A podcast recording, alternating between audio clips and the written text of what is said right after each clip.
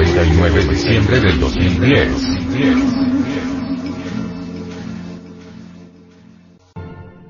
Portada. Serpiente azteca. El aspecto femenino del logos.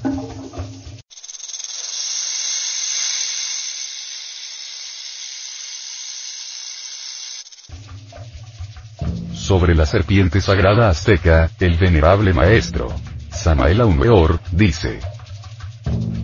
En las doctrinas religiosas de los gnósticos es donde puede verse mejor el verdadero significado del dragón, de la serpiente, del chivo y de todos esos símbolos de los poderes llamados ahora del mal. Jesús, el gran Kabir, jamás hubiera aconsejado a sus discípulos que se mostrasen tan sabios como la serpiente si ésta hubiera sido un símbolo del demonio. Ni tampoco los ófitas, los sabios gnósticos egipcios de la fraternidad de la serpiente, hubieran reverenciado a una culebra viva en sus ceremonias como emblema de la sabiduría, la divina Sofía. La serpiente azteca aparece infaliblemente en situaciones insólitas que trastornan completamente su determinismo orgánico. La cola, reemplazada por una segunda cabeza en actitudes extraordinarias, que al levantarse por encima del lodo de la tierra sirve de base para el desarrollo ígneo. Continuamente, el cuerpo de la víbora en las culturas de Anahuac, se encuentra modificado por una acción inusitada que imprime un cambio radical a su naturaleza original. Sea la doble cabeza que recuerda con entera claridad a la figura en círculo, en aquel trance gnóstico de devorar su propia cola, que es una síntesis extraordinaria del mensaje maravilloso del señor Quetzalcoatl. Ora la posición vertical que ilustra la idea maya o náhuatl de la víbora divina devorándose al alma y al espíritu del hombre o, en fin, las llamas sexuales consumiendo al ego animal, aniquilándolo, reduciéndolo a cenizas. Indubitablemente, la serpiente de los grandes misterios es el aspecto femenino de Logos, Dios Madre, la esposa de Shiva, Isis, Adonía, Tonantzin, Rea, María, o mejor dijéramos, Ramio, Cibeles, Ops, Der, Flora, Paula, y, o, Aka, la gran madre en sánscrito, la diosa de los La, Lares o espíritus de aquí abajo, la angustiada madre de Huitzilopochtli, la acodiosa blanca en Tudeco, la Minerva calcídica de los misterios iniciáticos, la Acabolsud del templo lunar de Chichen Itza, Yucatán, etcétera, etcétera, etcétera.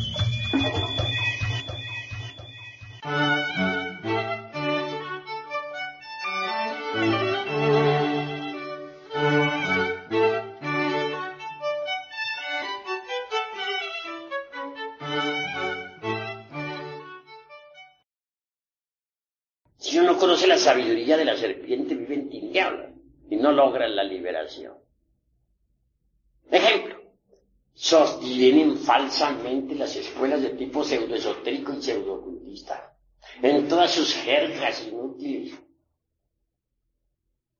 Que cuando el, el kundalini puede despertar en cualquier momento, que a través de la meditación, o con, las prácticas del pranayama, o por imposición de manos del gurú, etc.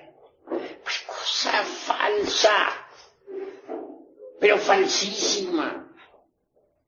El kundalini no despierta de esa manera.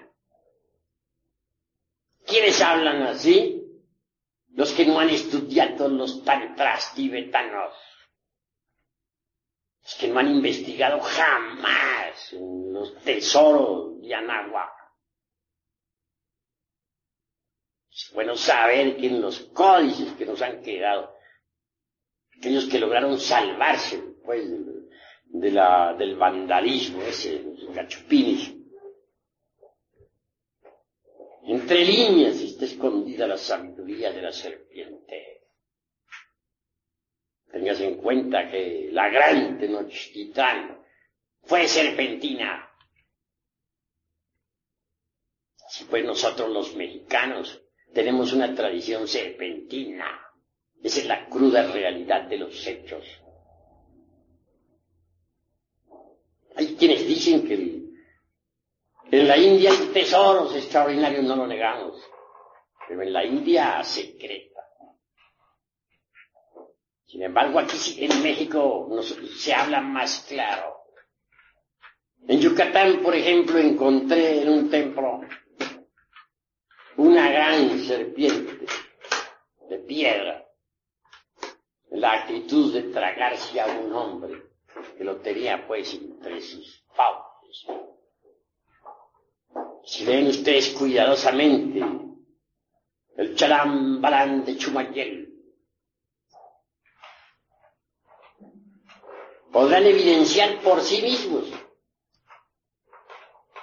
la, cruda realidad que necesitamos ser tragados por la serpiente. Así pues, no bastaría despertar el kundalini. Hay necesidad de ser tragados por la serpiente. Si es que queremos gozar de los poderes de la serpiente. Y no es con simple imposición de manos o con pranayama como va a despertar la culebra. No, señores. Despierta con los principios tántricos del Tíbet. Con las enseñanzas secretas de Anahuac. Con el esoterismo crístico de la Sofía. Con el gran secreto de los misterios de Leusis. Con el artificio de los alquimistas medievales la clave es muy sencilla.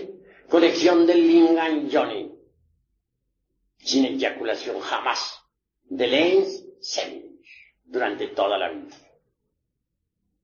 Es obvio que si no se llega jamás al orgasmo ese fisiológico, señalado por la medicina, o al espasmo, así se dice en el varón. En otro sentido, si se evita derramar el vaso de Hermes Trismegisto,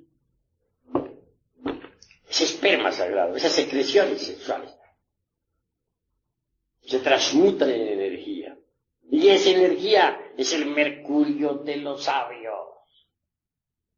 En los patios empedrados de los antiguos habitantes de la gran Tenochtitlan, hombres y mujeres permanecían durante meses enteros amándose y trabajando en la forja de los cíclopes para despertar la serpiente ígnea de nuestros mágicos poderes.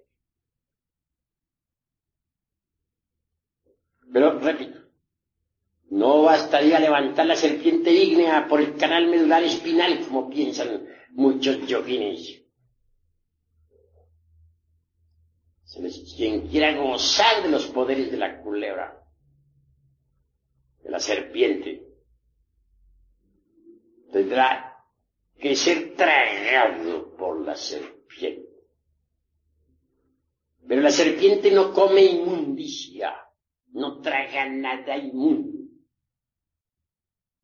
Cuando la serpiente se traga a un hombre, es porque éste ya ha eliminado hasta la última partícula del ego.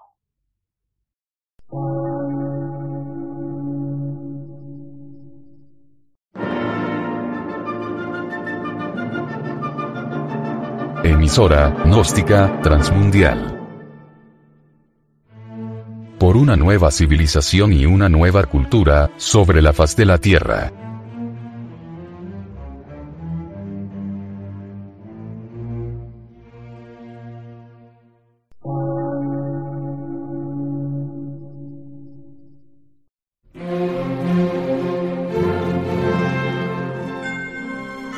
Medio de radiodifusión científico, artístico, místico y filosófico, de la Asociación Colombiana de Centros de Estudios Gnósticos, Antropológicos, Psicológicos y Culturales. A. C.